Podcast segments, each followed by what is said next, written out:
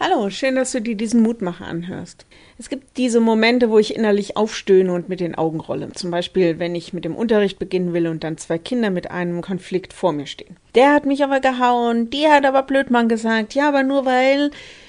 Und wir merken im Grunde völlig unfruchtbare Konfliktgespräche werden täglich geführt.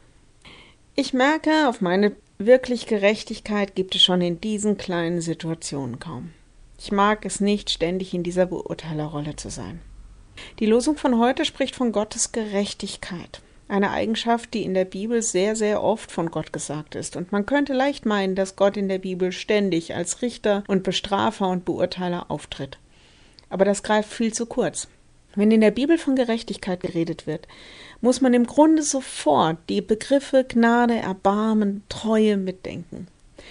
In der Vorlesung habe ich gelernt, dass wo auch immer Paulus in seinen Briefen die Kaiosyne schreibt, also Gerechtigkeit auf Griechisch, da muss man eigentlich Gottes Heil, sein Heilshandeln in Christus denken. Ich versuche zur Gerechtigkeit Gottes immer zu denken, dass es um Gottes aufgerichtete Liebe und Heil für alle Menschen geht. Da wird etwas Heiliges aufgerichtet, seine Liebe kommt zu ihrem Recht.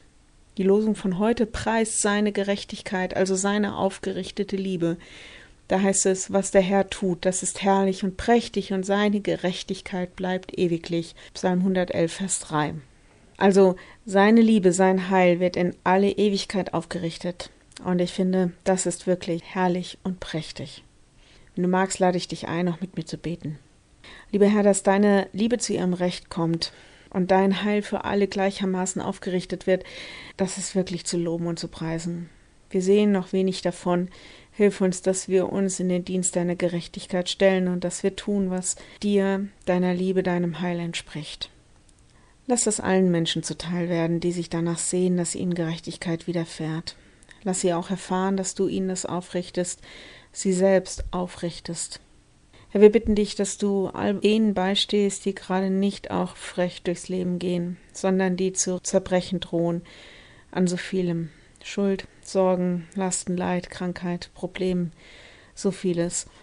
Zeig ihnen dein rettendes Heil. Lass sie deine Gnade erfahren. Amen.